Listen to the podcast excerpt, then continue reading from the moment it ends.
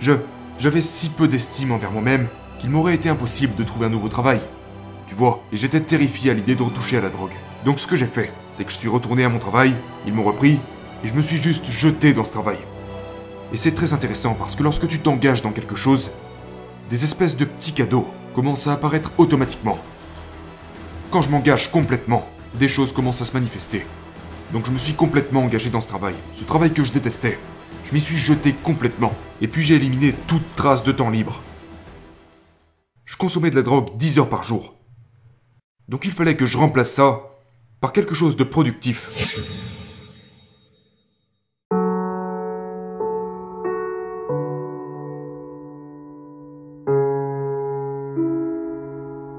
Mon père est mort quand j'avais 10 ans.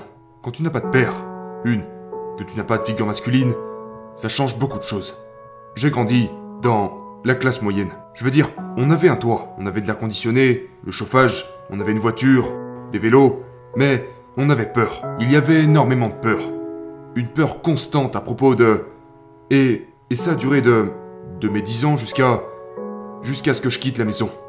Une peur permanente, une peur de... économique, une peur économique, ok. Tout tournait autour de l'économie. Les garagistes vont profiter de nous, les plombiers vont profiter de nous, les couvreurs, genre, il ne fallait absolument pas perdre de l'argent. Tout tournait autour de la conservation. Et ça, ça a vraiment participé à mon développement. Parce que...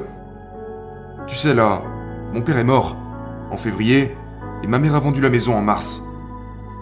Donc on vivait dans cette belle maison, mon père était enfin pleinement entré dans la classe moyenne, peut-être même la classe moyenne supérieure, et 18 mois après avoir acheté sa maison, sa maison de rêve, il est mort.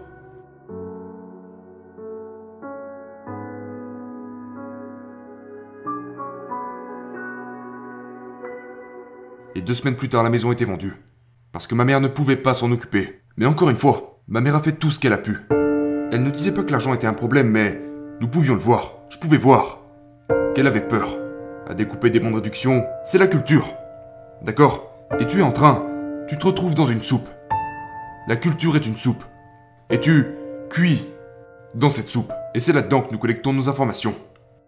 Et donc, les informations étaient, vous savez, économise ton argent, un centime de côté est un, vous savez, centime de gagné.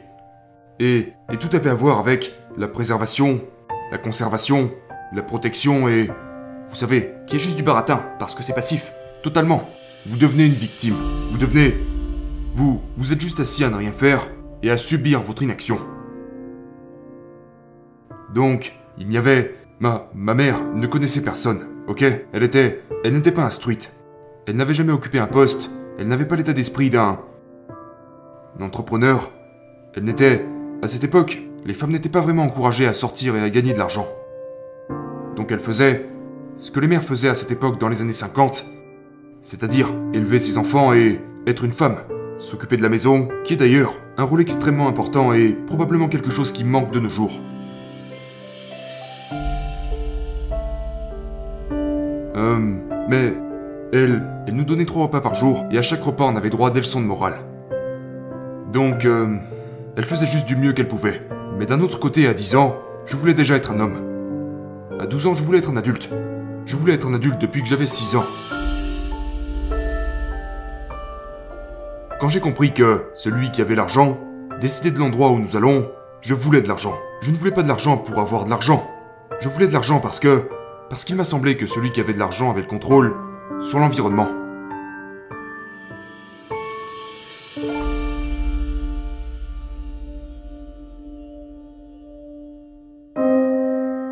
J'avais 16 ans quand j'ai fumé du cannabis pour la première fois. On était... On habitait en Louisiane, on faisait des batailles de boue, dans des lacs, on faisait des batailles de fruits, entre voisins. On explosait des aubergines sur les voitures, on s'ennuyait. Nous étions victimes de l'un des pires problèmes de notre société, l'ennui. Parce que quand les gens s'ennuient, ils deviennent problématiques. Pourquoi Pourquoi pensez-vous que c'était si attirant pour vous? Ce n'était pas attirant. Non, je savais que j'allais le payer. Je me disais, c'est. C'est lamentable de faire ça. Je ne savais même pas pourquoi je le faisais, mais je savais que j'allais le regretter. Mais tu sais, mon frère le faisait, mes amis le faisaient, alors je l'ai fait aussi. La pression des pères était très forte. Hum, tu sais, je ne voulais pas me retrouver seul. Donc, un jour j'ai fumé du cannabis, le lendemain j'ai recommencé, et puis très peu de temps après je me suis retrouvé complètement accro à la drogue. Mais personne ne commence à prendre de la drogue en pensant qu'il va finir toxico. Et en l'espace de probablement deux années, je me droguais tous les jours. Ok, pas seulement du cannabis, de tout. Ok, je suis devenu un toxicomane à part entière. Et euh, je fumais, je prenais des pilules, toutes les drogues. Il n'y avait pas genre, tu sais les gens, quelle est ta drogue préférée? Toutes les drogues. Tout ce qui pouvait modifier mon comportement. Tout ce qui pouvait combler mon ennui. Donc de 15 ans jusqu'à 25 ans, pendant 10 ans, 9 ans et demi, quelque chose comme ça, j'ai consommé de la drogue presque tous les jours. Emprunter ce chemin ne m'a pas du tout aidé à me trouver. Ce gars était toujours là. Le gars que je suis aujourd'hui a toujours été là. Et je n'aurais pas pu le tuer avec de la drogue. Et... Vous savez, maintenant, quand je suis allé dans ce centre de désintoxication, ils ont essayé de se débarrasser de ce gars. Mais ce gars est ce qui a rendu tout ça possible. Vous savez, ce gars obsédé. Ce... ce... Vous savez, ce gars qui peut se jeter complètement dans quelque chose, comme la drogue au début de ma vie. Nous voulons ce gars. Nous le voulons parce que c'est ce gars qui fait bouger les choses. Ce gars est infatigable. On a besoin de ça. On a besoin de ça. Et la rééducation a voulu en quelque sorte s'en débarrasser, n'est-ce pas? Oui, parce qu'il pensait que cette partie de moi était le problème. Cette partie de moi n'était pas le problème. La drogue était le problème. Le manque d'estime de soi était le problème. Le l'ennui était le problème. L'ennui et la drogue qu'il vous faut éviter. Parce que c'est lorsque les gens s'ennuient qu'ils commencent à faire de mauvais choix. Typiquement, les gens ne deviennent pas accros à la drogue, ils deviennent des consommateurs. D'ordures. Ils perdent leur temps. Ils consomment des excuses.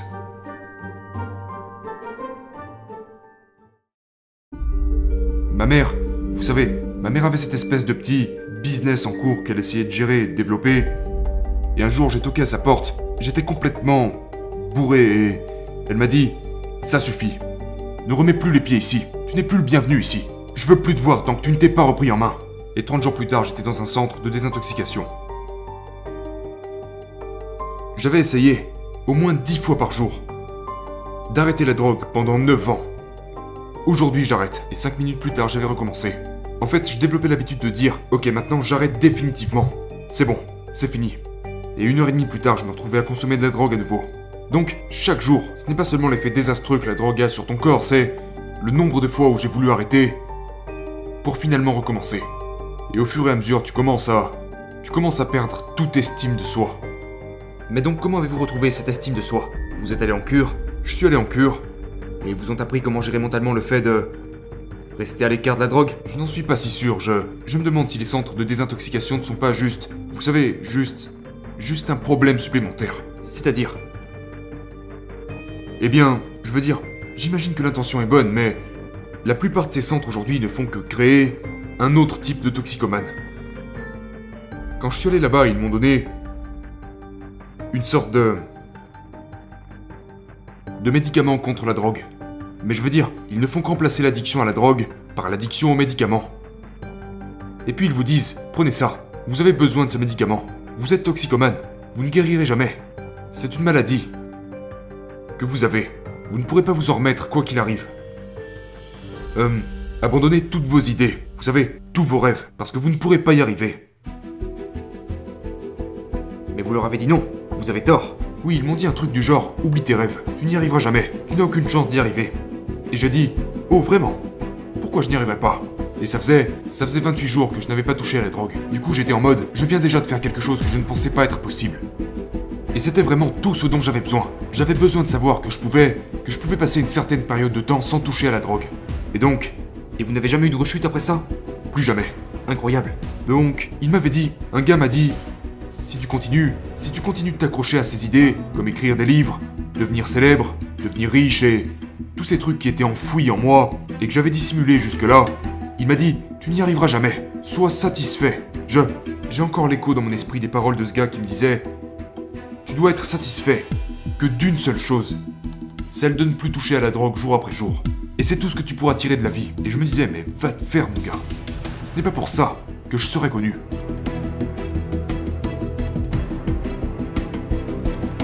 Et après ça, je me suis juste plongé dans le travail. j'ai transféré mon addiction dans le travail. Parce que j'avais besoin de quelque chose à faire. Et donc, je me suis dit, ok, je dois rester occupé. Le temps est mon ennemi. Le temps est mon problème. Ce qui s'est passé, c'est que j'étais dans un travail de vente. J'étais allé à l'université et j'avais obtenu un diplôme en comptabilité. Parce que vous pensiez que ça vous apporterait des connaissances sur l'argent alors que pas du tout. Voilà, du coup, je me suis retrouvé dans un travail de vente. Je n'étais qu'un employé et je détestais ça. Donc, j'étais allé à ce centre de traitement, je suis revenu de ce centre, et puis je me suis juste jeté dans ce travail. Parce que c'était la seule chose que j'avais à faire. Je. J'avais si peu d'estime envers moi-même qu'il m'aurait été impossible de trouver un nouveau travail. Tu vois, et j'étais terrifié à l'idée de retoucher à la drogue. Donc ce que j'ai fait, c'est que je suis retourné à mon travail, ils m'ont repris, et je me suis juste jeté dans ce travail.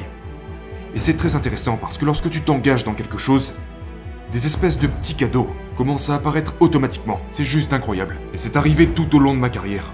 Quand je m'engage complètement, des choses commencent à se manifester. Donc je me suis complètement engagé dans ce travail. Ce travail que je détestais.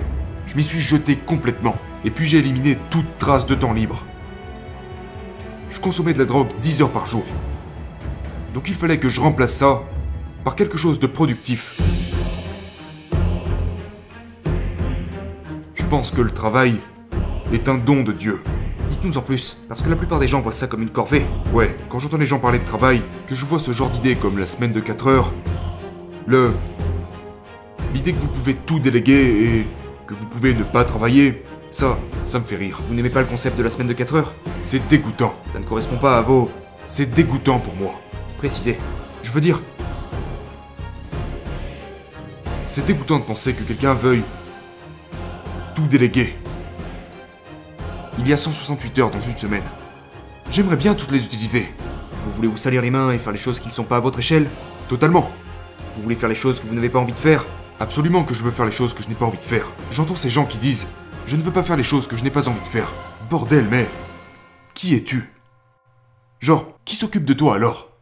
Quelle arrogance De ne pas vouloir faire les choses que tu n'as pas envie de faire.